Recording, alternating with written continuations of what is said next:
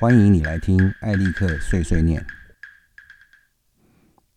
大家好，我是艾利克。诶，做了这么多集 Podcast，我都没有好好介绍一下我自己，好像也不太对了哈。好吧，那我们就开始今天的第十七集。然后一开始就是，呃，这也不能算靠背了，就是我的自我介绍。我是艾利克哈，嗯，艾利克是我行走江湖的名字。哎，我念的是大传系。老实说呢，嗯，我念大传系的时候，我是不太清楚我要干嘛。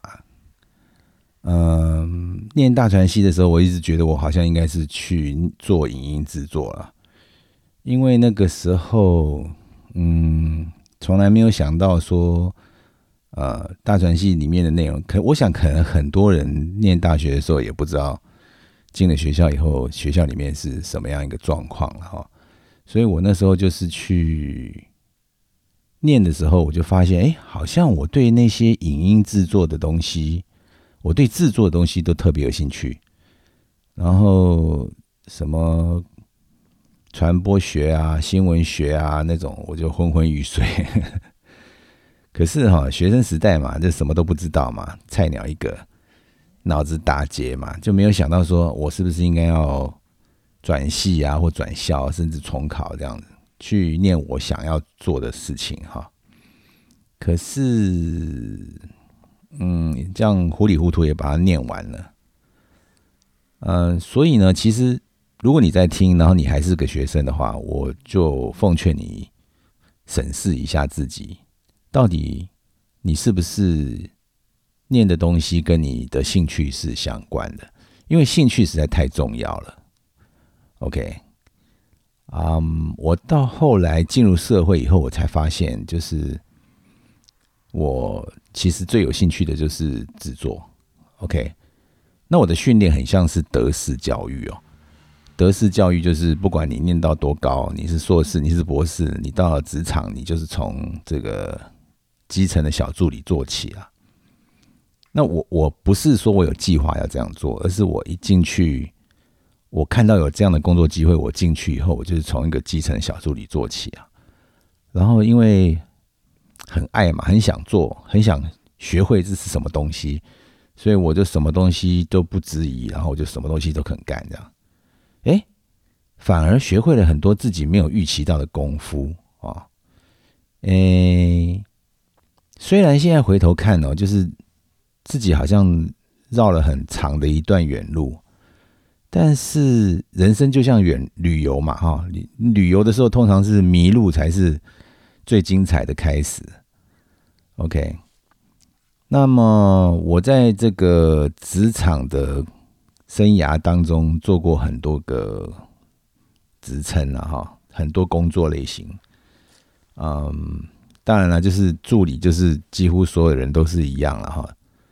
那因缘机会，我有一个机会，我去做了剪接助理，然后后来升任剪接师。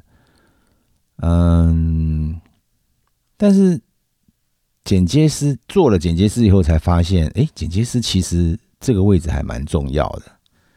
就是说你在处理这些素材的时候，呃，你跟导演沟通的时候。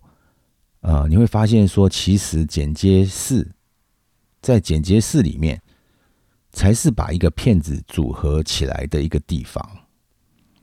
那么，呃，随着年纪增长啊，然后跳槽啊，去别的公司上班啊，我有机会就是接触到摄影啊，然后那个时候就是很害怕嘛，就是，呃，在我小时候那个时代，那个摄影机。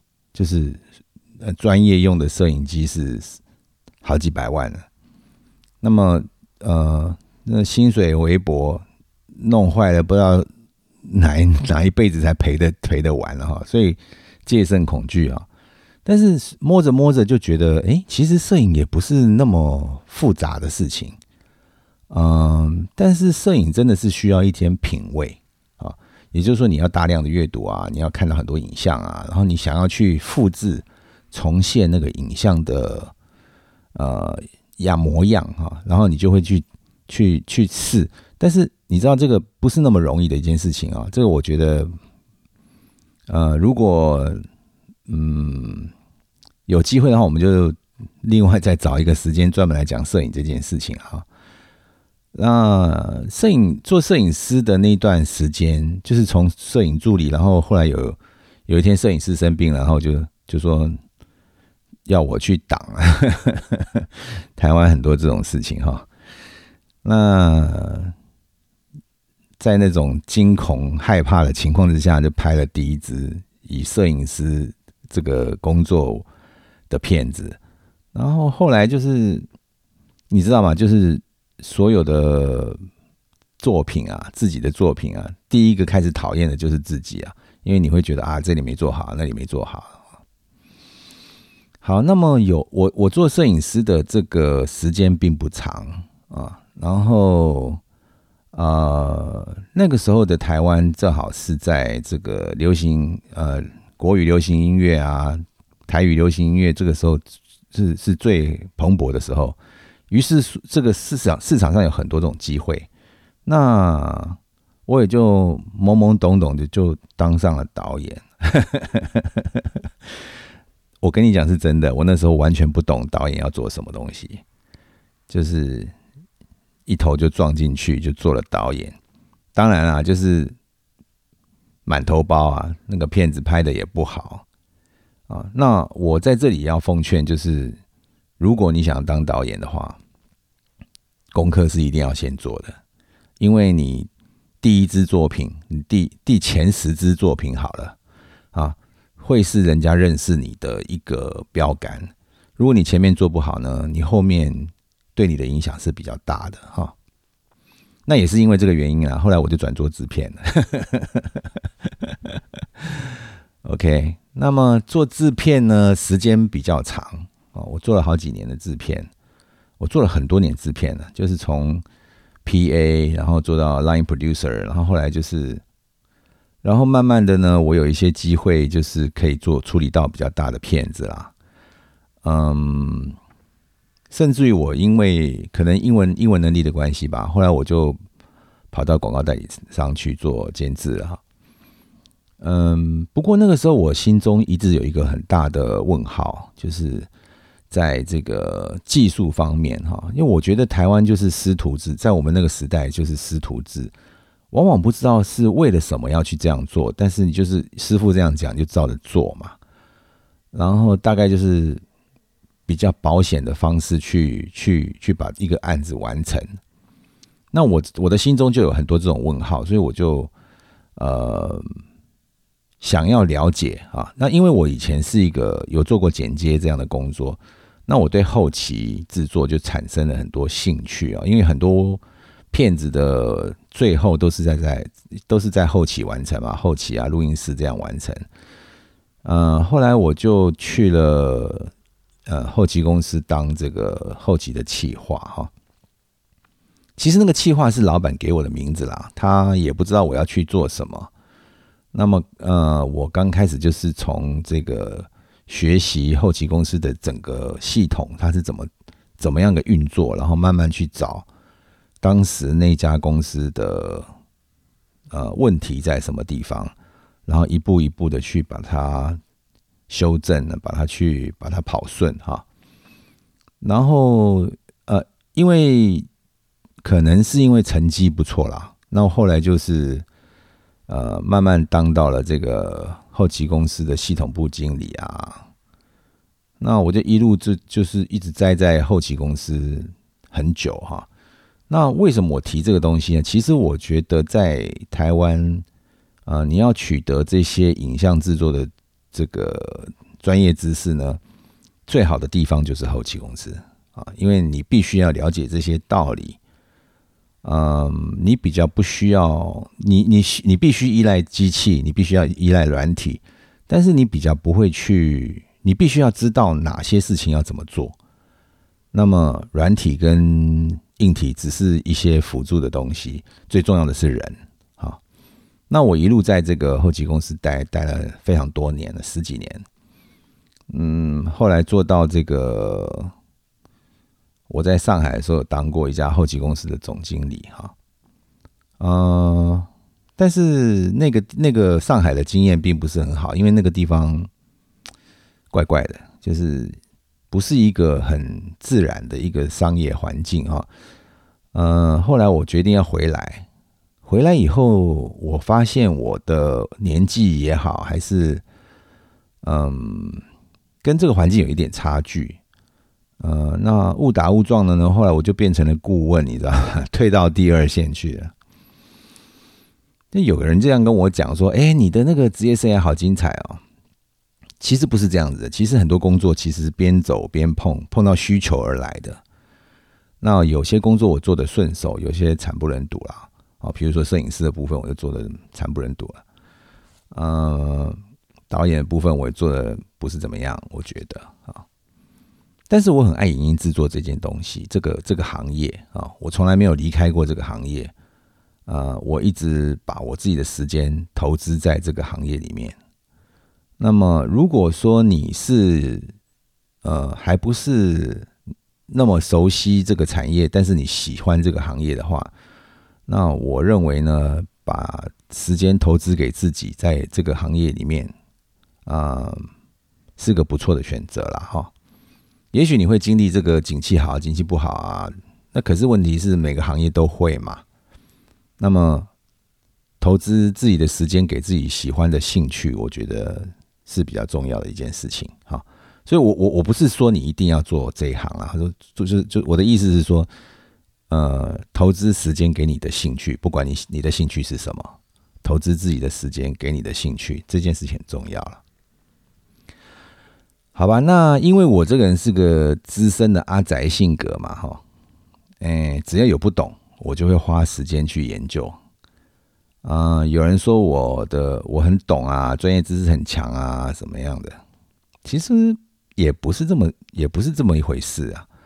如果你跟我一样花一样的时间跟精力去研究，那我相信你会跟我一样懂，甚至于比我还要懂啊，比我还要强。呃，实际上你碰到了一些困难哈，比如说你在制作上碰到了一些困难。呃，你会你会想办法去解决，你会去把它搞懂，那个就是实力了。那我觉得最难的事情不是搞懂哈，比如你在 YouTube 上面学一个东西很容易啊，哦，这个按这个钮按那个钮很容易。最重要的一件事情是你把这些这些你学会的东西实际应用在你实做的环境，我觉得这件事情比较重要。嗯。过去在台湾哈，像像我刚刚讲那样嘛，就是因为师徒制嘛哈，大家都有自己的传承了哈。嗯，当这个自己所学的这些基础哈，碰到了现在这个数位时代的革命啊，基本上就是一种颠覆了。有很多东西就是不一样，比如说现在没有底片嘛，啊，我们以前一切都是以底片为主啊。那么呃，没了底片，变成了数位的这个环境。有很多地方都需要调整了，那这个调整呢，你必须要去学习，你必须去就是了解。啊，我们分辨一个人专业或是业余，基本上就是在这个这个地方有差别。一个专业的人，他知道他做什么东西会有什么结果，或者是说他怎么样做，他会有呃调整的空间，他有怎么样的工作的宽容度，哈，这就是专业。嗯。这一路走来呢，我做的比较多的，大概是在广告圈啦，嗯，也有做过一些短片啊，啊，也帮也协助过一些电影啊，真是比较少。呃，我不敢说我什么都懂哈，但是十几年都泡在后期制作领域，对这一方面可能知道的比较多一点点。嗯，后来到了这个，我记得好像是在二零零九年吧。嗯，那时候我觉得好像自己年纪到了啊，就是年纪大了啦，应该要回馈一些东西给社会。因为我从我我也是从前辈啊，还是从我的环境吸收到这些知识嘛，哈，所以我就觉得我应该要回馈一些东西。于是乎，我就开始写自己的部落格。呃，我的部落格叫做艾利克魔灸。嗯，魔鸠其这个名字 怪怪的，对不对？其实是因为我喜欢听听爵士乐啦。那么爵士乐就脱不了蓝调嘛，啊，那美国蓝调就是黑人嘛。那黑人通常就会讲说，诶，这个音乐好不好听啊？有没有有没有有没有神啊？哈，他通常他们通常都会用这种巫毒教的这种这种术语啊，叫 mojo。那就是诶，我有一样东西，你你你你可能你有你的 mojo，我有我的 mojo，这样哈。但是这个 mojo 好像是一个什么什么什么东西这样子。那我那时候写部落格的时候，我不晓得我要写什么东西，所以我就把它叫艾利克 module 啊。其实那个名字取由来是这样子啦。呃，中间我写了很多年啊，然后我分享很多基本的尝试在上面。如果你在我的部落格上面去旁边的分类去找到那些基础尝试。我想你应该可以找到一些有有有用的资讯啊，虽然他很久以前写的啦，但是这些基础的东西是不会变的。嗯嗯，有兴趣的话，你可以去看一看哈，希望它对你有帮助。那我的那个部落格呢，大概嗯，在二零呃二零一五年吧，我停下来了哈。呃，原因是因为有一有人冒充我的名字，然后在中国行骗那后来呢？呃，隔了一段时间，隔了很久了，我又觉得说，呃这这个这个这个事情已经不在了嘛，哈。我停下来以后，他没有办法再骗人了嘛。那后来就是，呃，我又开始重新去。审视说：“哎，我这个东西是不是要继续哈？那最近这几年我碰到一些需求，所以我又重新开始更新。嗯，那上面东西都是免费的，你喜欢的话你就去看哈。嗯，在那个停更的这个，就是二零一五年停更的时候，我就是转到脸书啊，在脸书上面我有一个秘密的社团，叫做艾利克的影像制作相关碎碎念。”也就是艾利克的碎碎念的前身啦，哈，呃，那个社团为什么秘密呢？是因为我本来我是公开社团哈，但是很多广告，那么呃烦不胜烦啊，那个很烦，你知道吗？那广告，然后还有人会到，比如说有些厂商会跑到我的板上来做广告啊，这更烦了。那后来我就把它变成秘密社团了啊。那主要是服务这个专业制作相关的一些朋友们啊。那我大概都是在上面分享一些业界的新闻啊、产业资讯啊这些东西。不过我最近有在考虑把这个社团公开啊，因为时代不同了，你知道，甚至我把它转成粉丝页都有可能。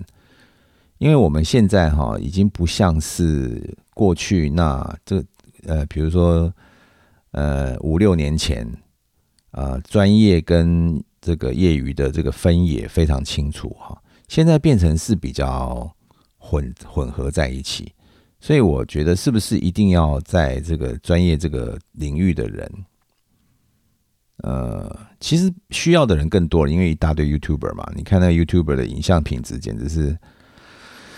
唉，就是，那是不是有办法把这个影像品质变好一点？我我我也没有说一定了哈，就是，但是我是觉得说，是不是大家应该了解说，你拍影片其实是有一些基本的要求的。OK，那么呃，我自己现在的状态是呃没有工作的。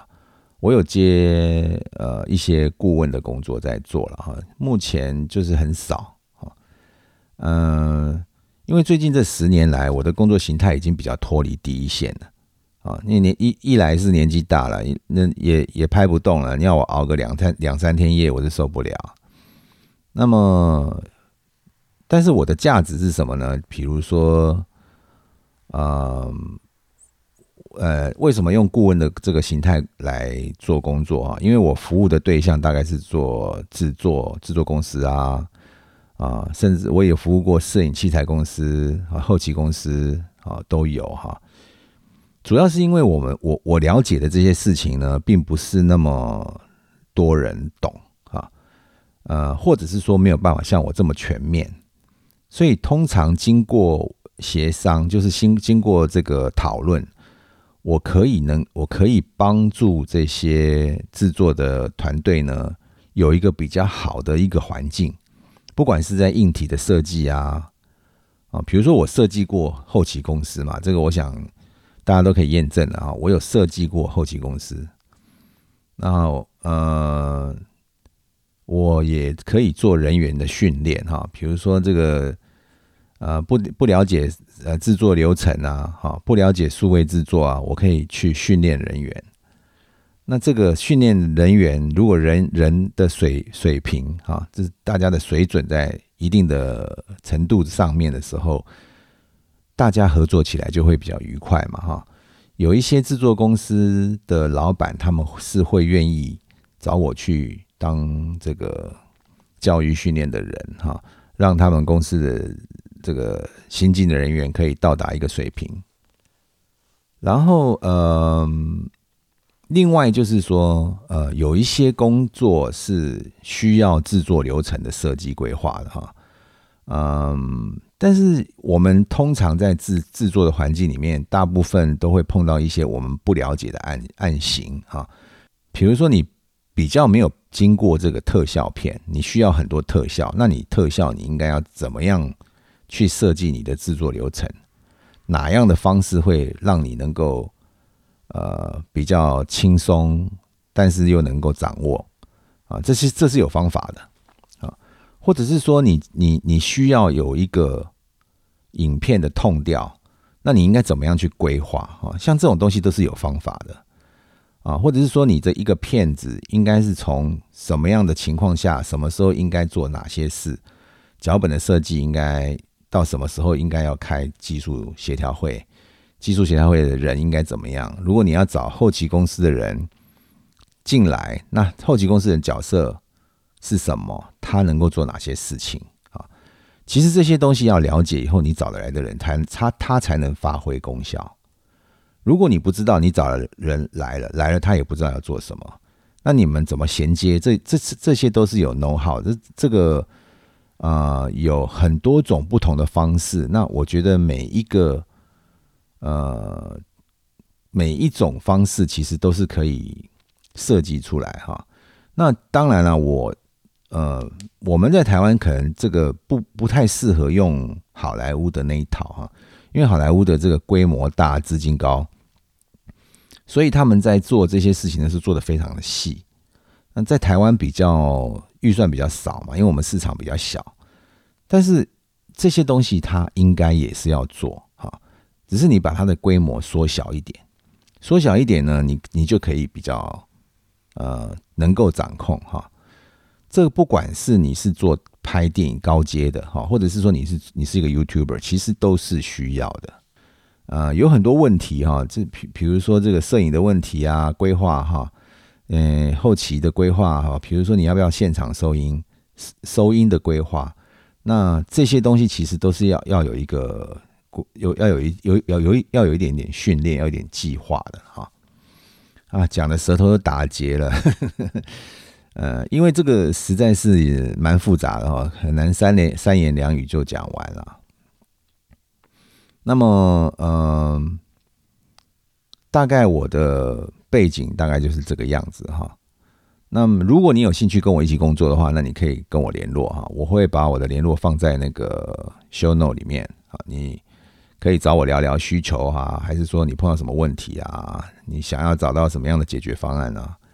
呃，找我咨询我是不收费的了哈。OK 啊，那我都就介绍我自己到这边。接下来我们讲这个产业新闻哈。诶，这几个礼拜呢，我都产业新闻的第一条都是苹果的 M One 哈。呃，它太重要了，一定要讲一下。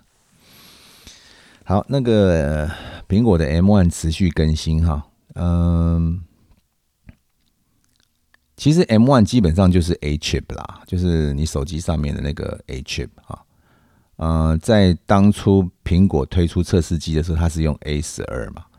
啊，现在这个 M1 基本上它就是一个 A 十四哈，但是它是加强版的一个手机 CPU 哈，它加了很比较大的 L1 cache，就是你的资料从硬碟拉到 RAM，然后你要进 CPU 的时候，它前面有个大水库，那个叫 cache 哈，L1 cache，这个是很高速的 RAM 哈，很高速的记忆体，它可以增加这个 CPU 的效率。那么，呃。苹果做了一件很聪明的事情啊，它把这个呃 CPU、RAM、Cache 啊，把这个控制晶片 T2 chip 全部放在一个 CPU 上面。也就是说，他请台积电把这些东西都做在一起。那么，因为你不需要去联络其他的晶片，所以它的效能非常好啊。这就是为什么你在网络上可以看到一大堆人在讲说啊。M one 呃效能超好啊，怎么样的？的确，它效能非常好。嗯，但是我们现在要讲一个问题哈，就是我们要怎么样小心去去选择？因为我我认为目前的 M one 还是非常的非常的早期啦。啊，那你知道吗？什么软体它是 beta 版，或者是它是一点零，你就学就好了，你不要你不要。投资它，因为它问题一大堆啊。现在这个呃，M One 跟这个 Mac OS 十点十三是不是？哎，不是啊，Big Sur Big Sur 哈，这个 Mac OS 它现在还有一些问题哈，因为本来这个 Mac OS 是用滑鼠啊。或者是你用数位板，还有还有 keyboard，对不对？但是手机的软体他们是用触控，所以目前有一些这些小的问题存在哈。那么另外一个部分呢，就是呃，它其实在 X 八六上面透过 Rosetta Two，它其实效能是相当令人刮目相看哈。但是呢，因为它不是。呃，写给 M One 的这个架构不是 RISC 哈，所以它其实效能并没有比较好。然后呢，呃，它会耗比较多的电。现在这个越来越多的测试报告已经慢慢慢慢呈现了。我现在讲这个是有问题的部分哈，我现在只讲有问题的部分。嗯，好的部分大概你在网络上都会看到，因为有太多这个。叶佩文啊，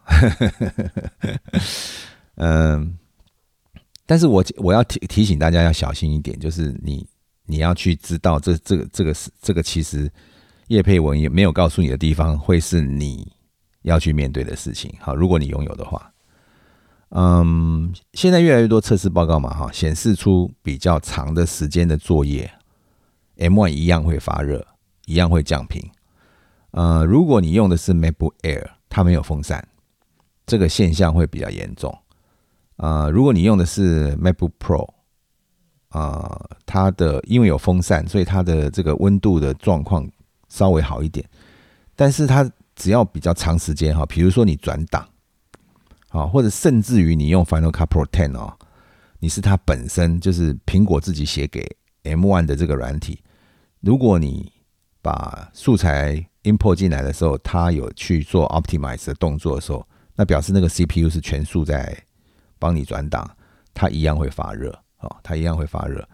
嗯，我们现在我我还没有我没有拿到机器去测试，所以我不晓得真实状况怎么样。但是有的人他的数据上面是那个温度是还蛮可怕的，跟 Intel 差不多九十几度，快要一百度了哈，所以它会降频嘛。它会降频，因为已经到了危险的地步了。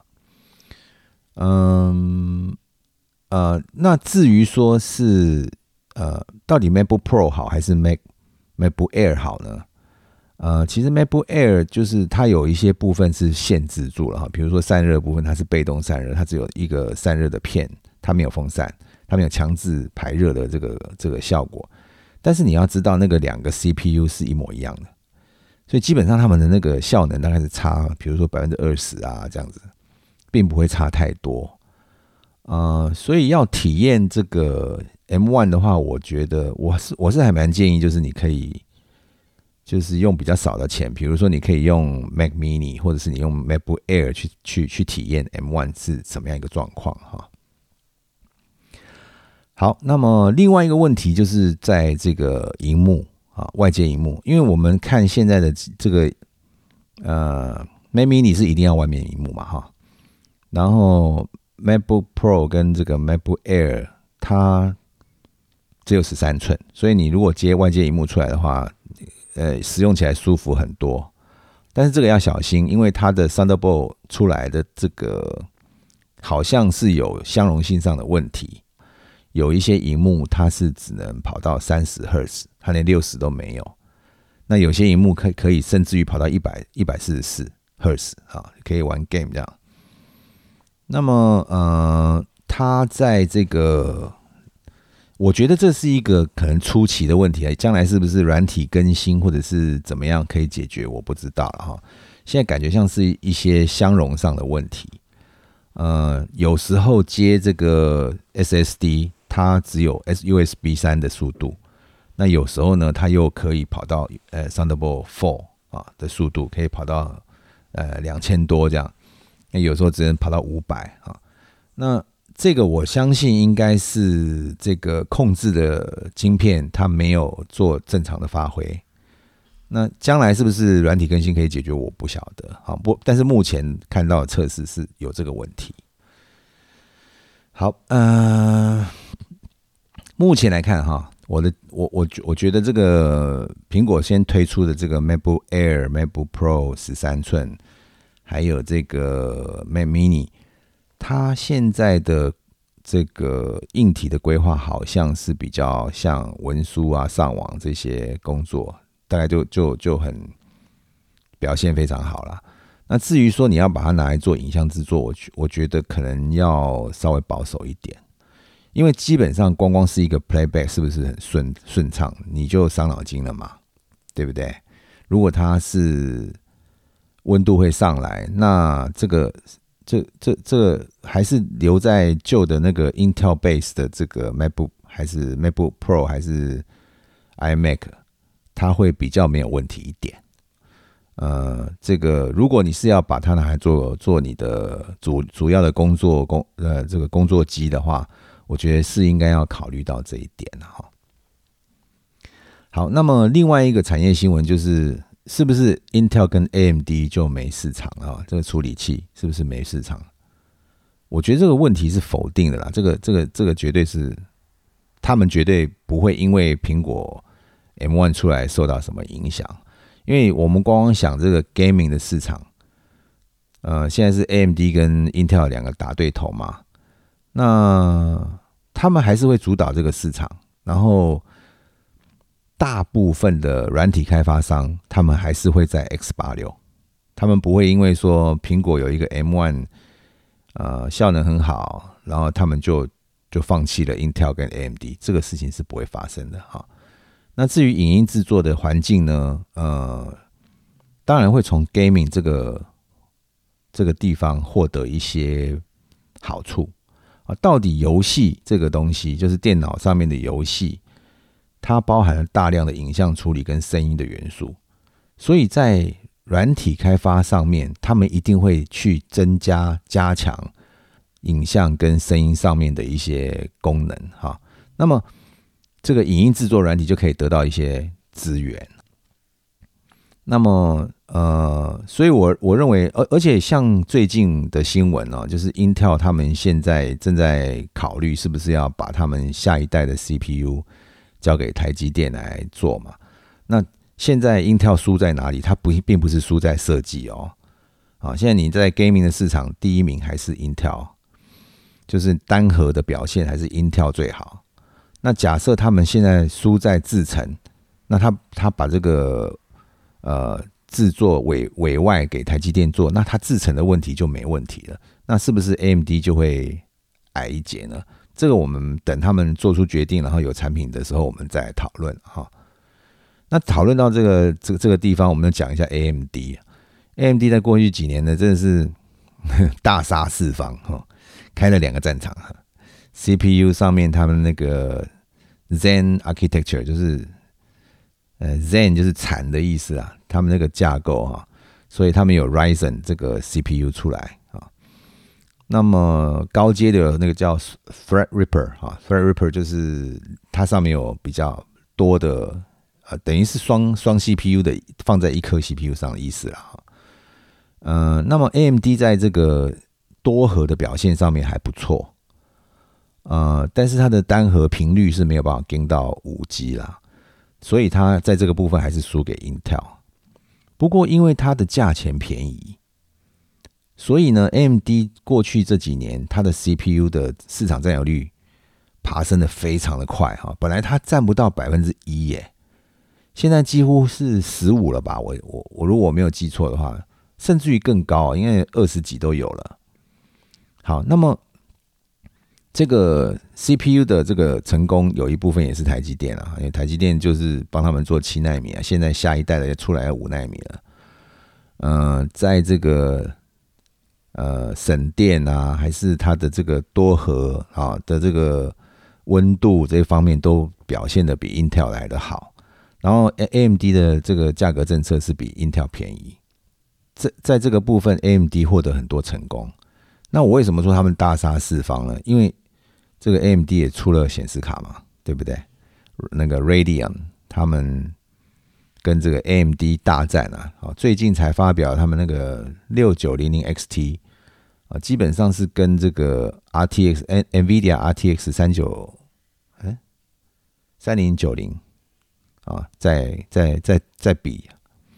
可是，呃，我觉得 M D 现在有一个很大的转变，哈，很明显的可以看出来，他们已经放弃了苹果，因为将来苹果如果都是走他们自己的 Apple Silicon，它不会用外面的 C P U 嘛，啊 G P U 了，哈，那表示说它以后也不会用 A M D。那么，所以 A M D 很明显的，他们这一次发表新显示卡的时候呢，他们几乎没有讲到。这个制作这个部分，他们全部都在讲 gaming。那么 gaming 原来是 Nvidia 的天下啊，呃，所以他们这个战场就跟 Nvidia 大战了哈。那么目前看起来，它也是在价格上有优势哈。比如说，他们这个六九零零呃 XT 的售价大概是三万多台币啊，三万左三万多台币。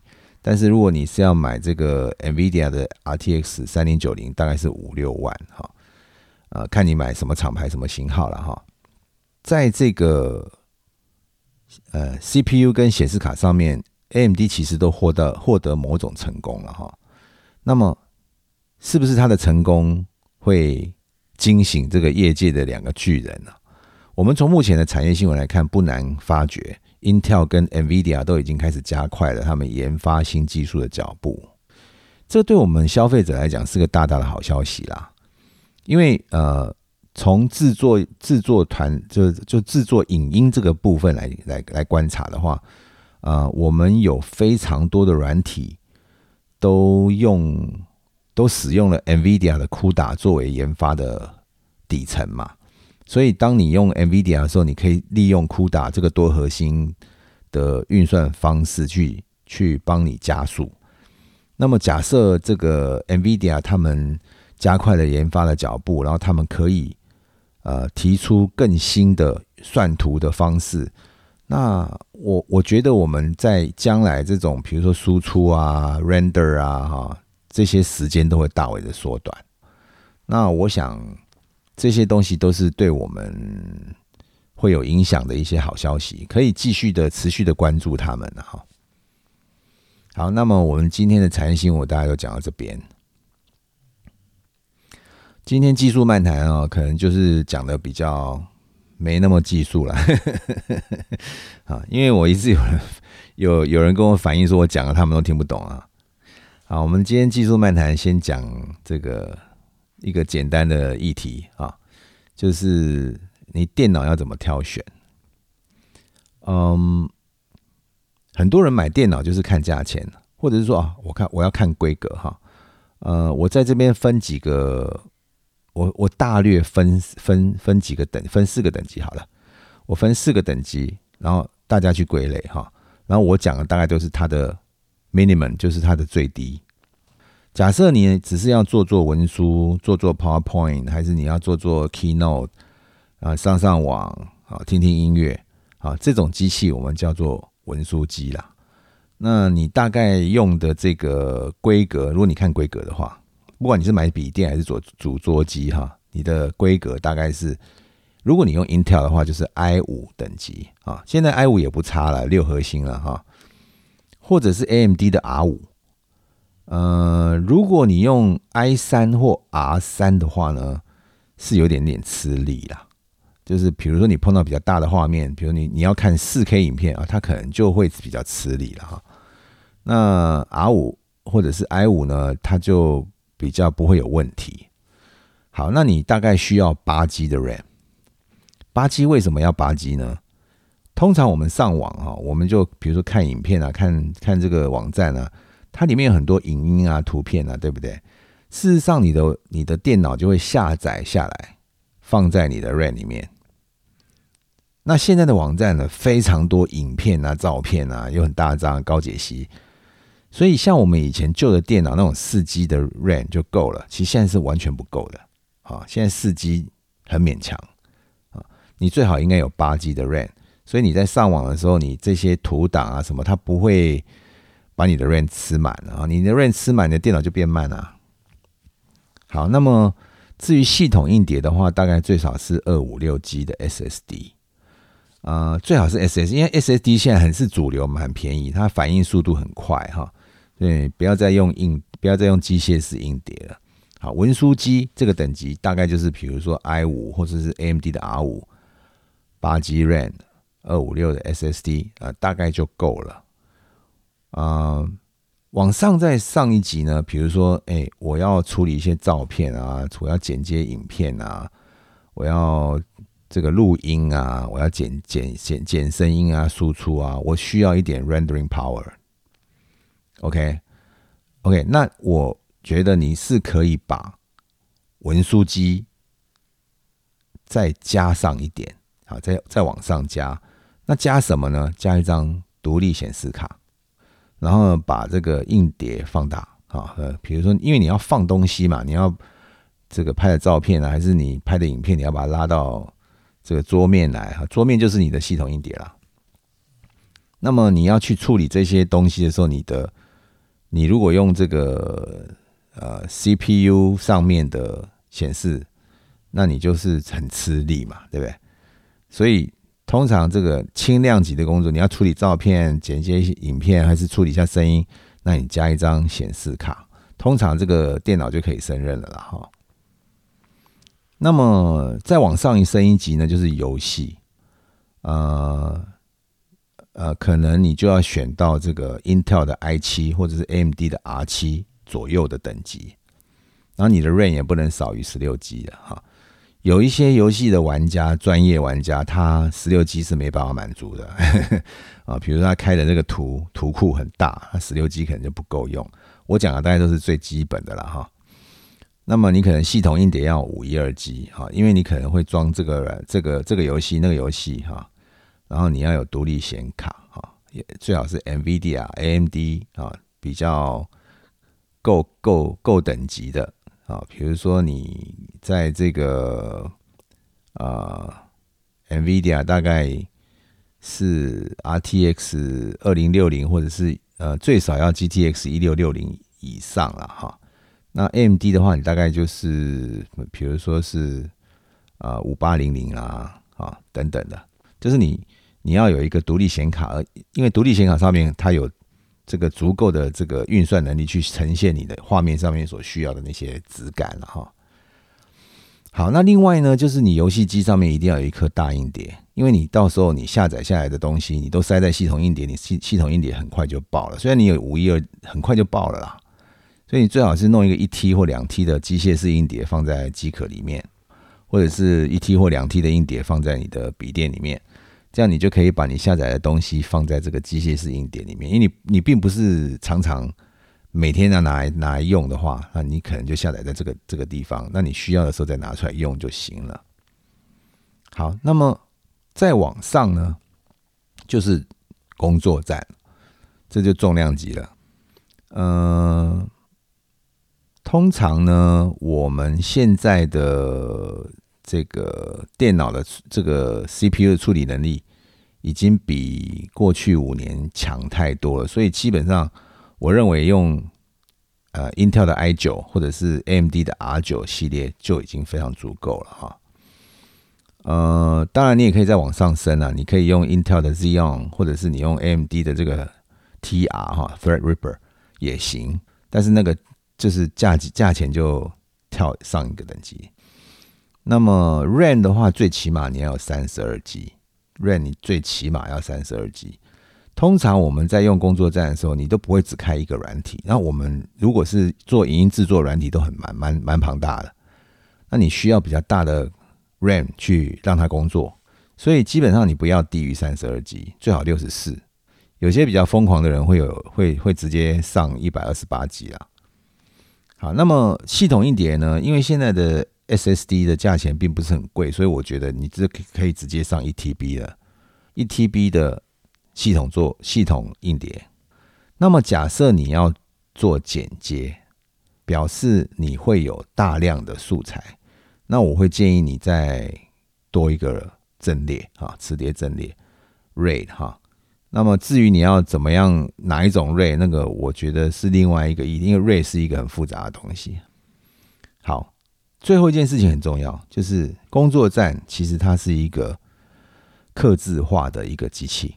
也就是说，你想要用什么软体，你要去先研究那个软体的硬体资源，它硬体的需求是什么？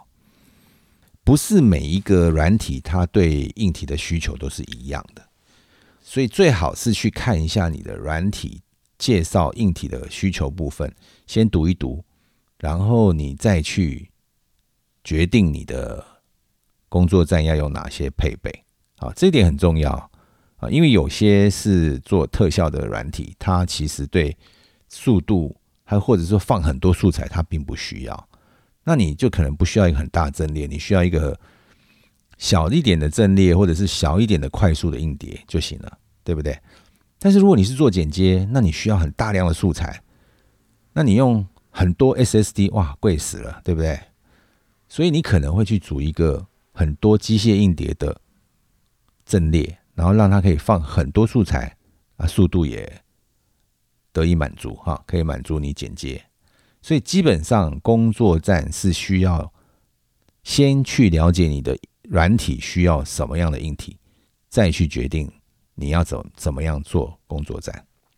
OK，所以我们稍微 recap 一下，就是我先我把这个前面的东西就是重新啊复习一下哈。简单的这个工作，像文书上网就简单的这个硬体啊，你要稍微需要编辑照片啊、影片还处理声音的，你可能要加一个显示卡。那文书机加一个显示卡，其实就就很不错了哈。那如果你要玩游戏，那你大概要一个 i 七或这个 R 七 AMD R 七等级的 CPU。然后你要足够给它足够的 RAM，然后大概是五一二的 SSD 啊，一 TB 或两 TB 的。那但最重要的是你要有一个独立显卡啊，独立显卡很重要。那么至于呃工作站的话，我刚刚有强调这个工作站的规格应该是怎么样哈啊，最重要的事情就是你要先去了解你软体需要什么硬体，然后再去决定你要用什么样的工作站。OK。好，那我们电脑怎么挑选？大大概这样就很清楚了吧？好，那么另外一个技术漫谈就其实也不能算技术了哈，就是漫谈了。呃，我要讲的这个题主题，其实我自己挣扎很久哈，因为我其实很爱电影镜头啊。呃，我们看一般的这种。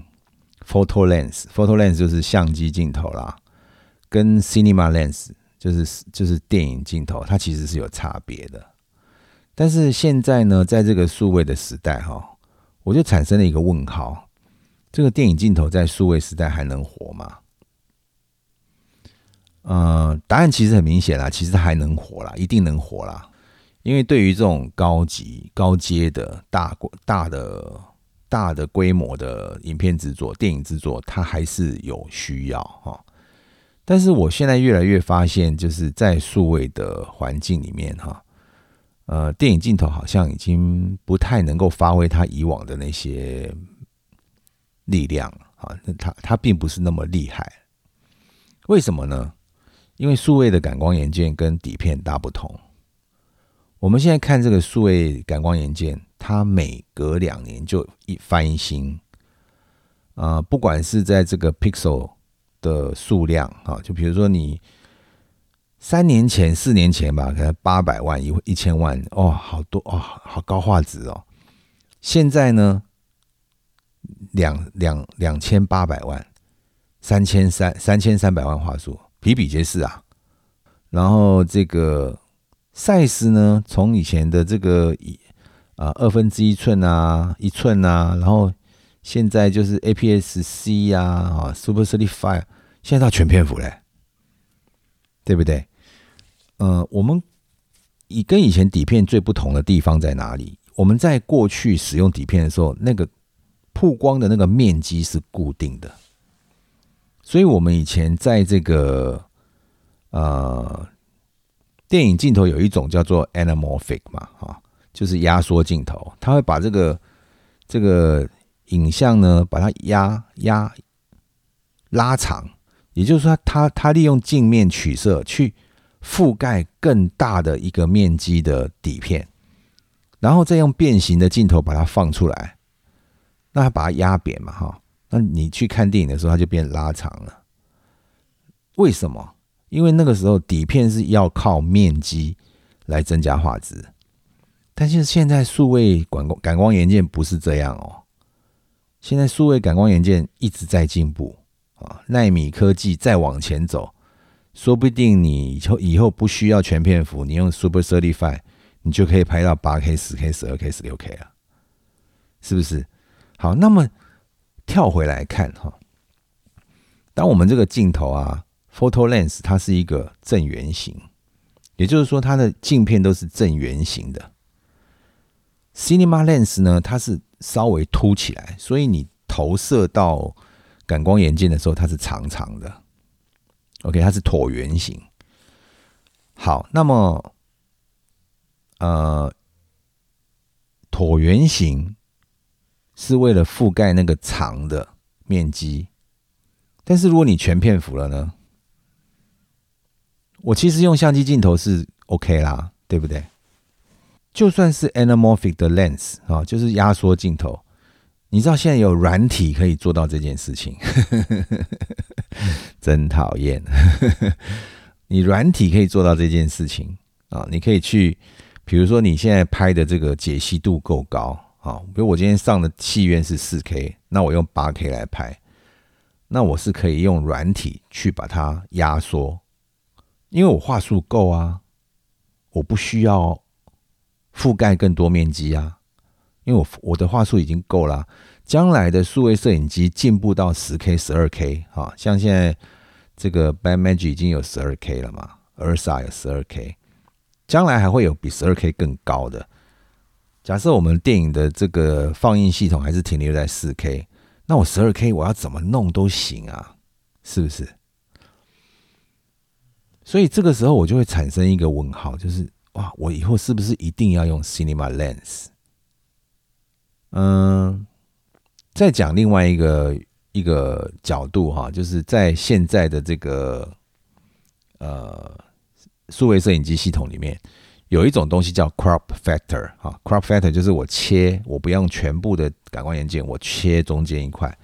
那为什么要这样子呢？其实因为是跟资料量有关系了，哈，啊，比如说你们会呃在这个使用说明里面呃看到说啊，我这个呃四 K 拍了六十格，但是我你要拍这个一百二十格的时候，我只能给你 HD。为什么？因为它 crop factor，它把这个感光元件的面积变小，变小以后产生出来的资料量变小，所以我可以录更多格，这叫 crop factor。那么 crop factor，呃，为什么会跟这个电影镜头有有关系呢？诶，如果你 crop，你不需要那颗镜头去给你一个长椭圆形的面积的，你用任何镜头都行，诶，是不是这样？好，那么我们为了要追求高画质，我们为了要这个有电影底片的感觉，嗯，这种需求呢，将来在我认为了哈，只要有需求，就会有人去研发。这种这种需求在啊，我要有 film tone，呃，基本上我我我已经在市场上有看到一些产品，他们就是。你可以去买这个软体，然后可以套上它的 lookup table，然后它就可以感觉像是柯达的什么底片啊，感觉像是富记的什么底片，已经有这样的产品在市面上卖了。但是那个应该是就是不会是那么高阶的人在用啊，就是可能我快进快出的那种，赶快套一下出去，这种可以哈，或者我套上来再微调，这样可以。那你追你要追求最高画质，你可能还是你会到了这个调光的环境去调成那个样子，对那么意思是什么？意思就是说，其实现在调光技术是可以做得到这样的事情。那我是不是还一定要用电影镜头去呈现呢？